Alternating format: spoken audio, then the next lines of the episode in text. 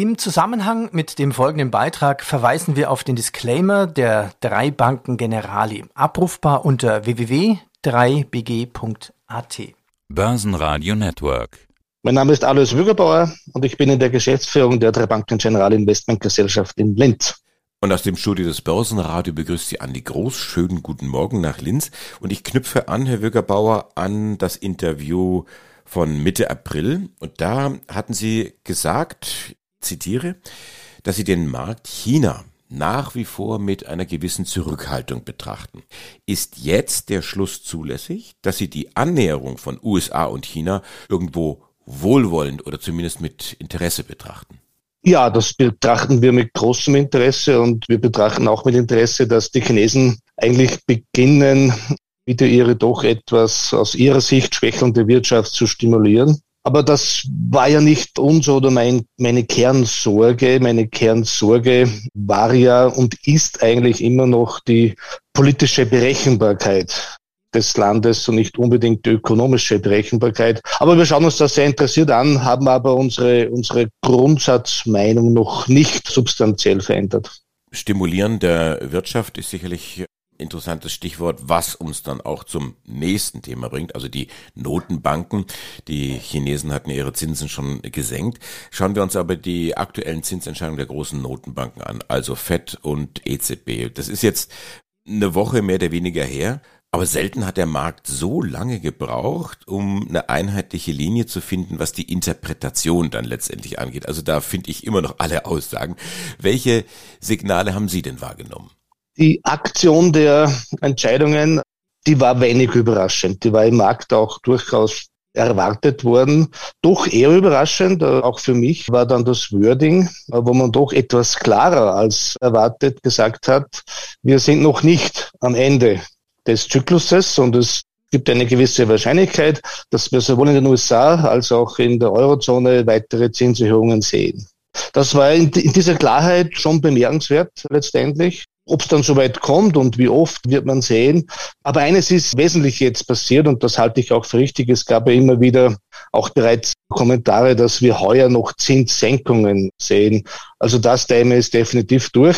Das wird definitiv nicht sein. Und ich glaube schon, dass sich jetzt ein gewisser Konsens bildet, dass die Zinsen vielleicht doch äh, eine Spur länger höher sein könnten, als wir vielleicht vor zwei, drei Monaten noch erwartet haben. Was aber auch sehr bemerkenswert ist, was mich auch bis zu einem gewissen Grad überrascht hat, ist, wie gelassen die Anleihemärkte und auch die Aktienmärkte bis dato auf diese doch präzisen Aussagen aus den USA und aus der EZB reagiert haben. Worauf führen Sie das zurück? Gelassenheit kann ja wirklich sein, ich verstehe das oder interpretiere das in eine gewisse Art und Weise oder auf der anderen Seite kann es auch sein, ich verstehe das gar nicht so ganz genau, was da passiert. Es ist wahrscheinlich eine, eine, eine Kombination. Im, Im Aktienbereich haben wir sicher die Situation, dass bis dato die Gewinnausweise der Unternehmen besser waren, als wir noch zu Jahresbeginn erwartet hätten. Insofern haben die Aktienmärkte schon auch einen gewissen Rückenwind durch die Gewinnqualität. Auf der anderen Seite kann man natürlich auch sagen, ja, es läuft in die richtige Richtung. Die Inflationsraten kommen ja zurück. Es schaut danach aus, dass wir entgegen vielleicht der Erwartungen zu Jahreswechsel dieses berühmte Soft Landing hinkriegen. Das war ja durchaus unwahrscheinlich, wenn man die Geschichte betrachtet. Jetzt zeigen alle Zahlen, dass das funktionieren kann. Ob dann ein leichtes BIP minus oder plus dasteht, ist ja nicht das Thema, aber dieses Soft Landing scheint zu funktionieren. Das mag vielleicht auch ein Grund sein, warum dann doch die Meinung vorherrscht, das geht in die richtige Richtung und der auch die Gelassenheit der Märkte. Dennoch, wir sind alte Börsianer, wachsam bleiben, kann sich auch rasch wieder ändern. Es ändert sich ja auch ganz gerne an diesen großen Verfalltagen. Da heißt es, dass die Profianleger sich dann neu aufstellen, neu orientieren, dass die Karten neu gemischt werden, wenn man so will. Der vergangene Freitag war ja ein solcher Tag und es war ein Tag dann wieder mit Rekordhoch. Jetzt könnte man mit ein bisschen Abstand fragen, war das tatsächlich ein Kaufsignal oder war das eine Bullenfalle? Wie stellen Sie sich denn auf? Diese Verfallstage spielen bei uns keine Rolle, weil wir natürlich anders ticken. Wir sehen uns eher als strategische Investoren und als Langfristinvestoren und nicht als Trader, die dann diese derivativen Verfallstage besonders timen. Natürlich nimmt man es wahr, aber wir, wir handeln nicht danach. Es geht halt immer darum, am Markt, das ist ja nicht neu, dass eine gewisse Meinung vorherrscht und, und es gab ja zuletzt sehr viele sehr vorsichtige Strategien oder sehr vorsichtige Anleger. Es gibt bemerkenswerte Cashquoten, alleine was in den USA an Beträgen in Cashfonds oder Cash-ähnlichen Fonds liegt, ist ja auch historisch bemerkenswert. Und wenn er halt ein gewisser Pessimismus im Markt ist, ja, dann tritt das halt sehr oft nicht ein, weil eben genau die Börse dann vieles einfach dann doch eher entspannter sieht, eben weil es erwartet wurde. Das Thema oder Dreh- und Angelpunkt in dieser ganzen Diskussion mit Inflation, mit Zinsen, mit Gewinnen, vielleicht sogar mit Rekordgewinnen, das sind ja oft auch so Aussagen, die jetzt sich auf den Moment beziehen, die sich vielleicht auch auf die Vergangenheit beziehen. Und sobald ich dann aber in die Richtung Zukunft schaue, die Erwartungshaltung, da gehen momentan die Meinungen dann doch relativ stark auseinander, ob das in diesem Tempo so weitergeht. Wenn ich jetzt anschaue, Chemiebranche zum Beispiel, die bekommt derzeit ordentlich was auf die Finger. HSBC zum Beispiel maulen über BASF, haben da das Rating gesenkt. Heute Morgen kriege ich die Meldung, Lanxess senkt die Prognose. Hat zunächst einmal Chemie ein Problem? Ah, das denke ich nicht, dass es hier ein spezielles Problem gibt. Wir sind in einem geplanten Zyklus und das muss man immer, immer wieder wiederholen. Die Notenbanken wollen und werden mit radikalen Zinserhöhungen die Nachfrage schwächen und damit die Inflationswellen brechen. Das ist der Plan. Dieser Plan wird, wird durchgezogen und dieser Plan ist auch richtig und alternativlos. Natürlich trifft es dann manche Branchen mehr oder weniger, aber das ist ja auch nichts Neues im Börsenzyklus, dann kann man also über Chemie philosophieren, man kann über die Immobilienbranche diskutieren. Im Gegenzug gibt es auch IT-Unternehmen, die Rekordergebnisse liefern. Das ist ja, das ist ja nicht neu.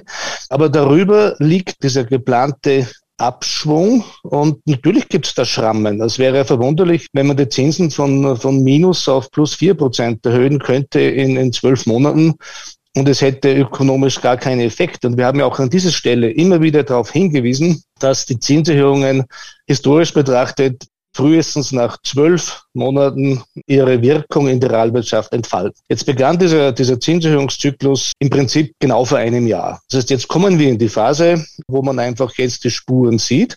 Da wird es da und dort einfach Schrammen geben.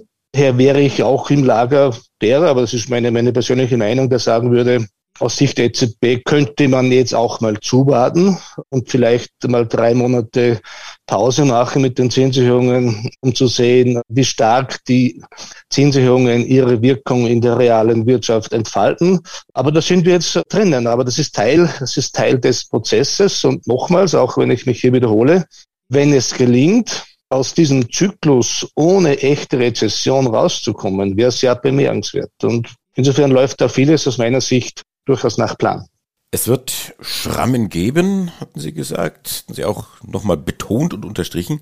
Jetzt sehe ich hier zum Beispiel einen relativ großen Fonds für Mittelstandsanleihen in Deutschland, der in Schieflage geraten ist und jetzt liquidiert wird, ohne jetzt genau die Details zu kennen. Was ist das für ein Signal? Das ist ja schon keine Schramme mehr, das geht ja schon mehr in Richtung Totalschaden. Nein, da würde ich deutlich widersprechen. Also ich, ich kenne diesen Fall auch nicht im Detail, aber ich habe es in der Presse verfolgt. Dort gab es schon aus meiner Sicht ein, ein massives Diversifikationsproblem. Das würde uns ein bisschen zu weit führen. Das heißt, ich denke, es gibt hier kein pauschales Problem. Das zeigen auch alle Zahlen, die man so hat aus dem Kreditbereich. Es ist ein normaler Abschwung, ist auch vielleicht zu hart formuliert, aber eine normale Phase der Wirtschaft, wo eben wenig oder null Wachstum mit einer immer noch sehr hohen Inflation äh, zusammenfällt und dieses Umfeld ist, ist herausfordernd. Ja, und da wird es auch da und dort Ausfälle geben. Aber auch hier, wenn ich darauf rumreite, es, es ist Teil, Teil des Plans und es muss ja auch so sein. Was, was, was ist denn passiert? Gesehen, dass die Renditen von soliden Unternehmensanleihen mittlere Laufzeit so auf 4,3, 4,4, 4,5 Prozent gestiegen sind. Aus meiner Sicht ein hochattraktives Niveau. Dann haben wir gesehen, dass die Renditen von Hochzinsanleihen, sprich schlechterer Bonität oder von Hybridanleihen, dann liegen sie ja bei 6 bis 7 Prozent. Auch aus meiner Sicht ein hochattraktives Niveau. Aber natürlich ist das ja nicht geschenkt. Also wenn wir jetzt sagen würden, jetzt bin ich ein bisschen zynisch, es gibt sechs bis sieben Prozent Renditeerwartung ohne eine Ausfallswahrscheinlichkeit, dann wäre das ja nicht seriös. Das heißt, ja, wir, wir haben diese neue Zinswelt, aber, und das Schöne und das Gute ist dran, die Risiken werden wieder belohnt und auch bezahlt. Ich ein Unternehmensanleiheportfolio kaufe, so wie vor zwei Jahren, und ich bekomme eine, eine Rendite im Schnitt von 0,4 Prozent. Naja, dann nehme ich Risiken. Die Frage ist, ob ich sie bezahlt bekomme. Jetzt ist das halt Ansichtssache. Natürlich kann es auch wen geben, der, der sagt, die Renditen müssen noch höher gehen. Das ist Teil unseres, unseres Geschäftes. Aber wenn ich sage, ich bekomme für riskantere Papiere, schlechterer Bonität sechs bis sieben Prozent Rendite, dann ist das ein fairer Deal, aber es ist natürlich nicht risikolos. Es gibt ein ganz interessantes Signal, wie ich finde, aus der Luftfahrtindustrie. In Le Bourget bei Paris ist ja derzeit Showtime und oft werden vor dieser, ja, als Airliner sage ich, großartigen Kulisse lukrative Deals abgeschlossen. Aber sowas gab's noch nie.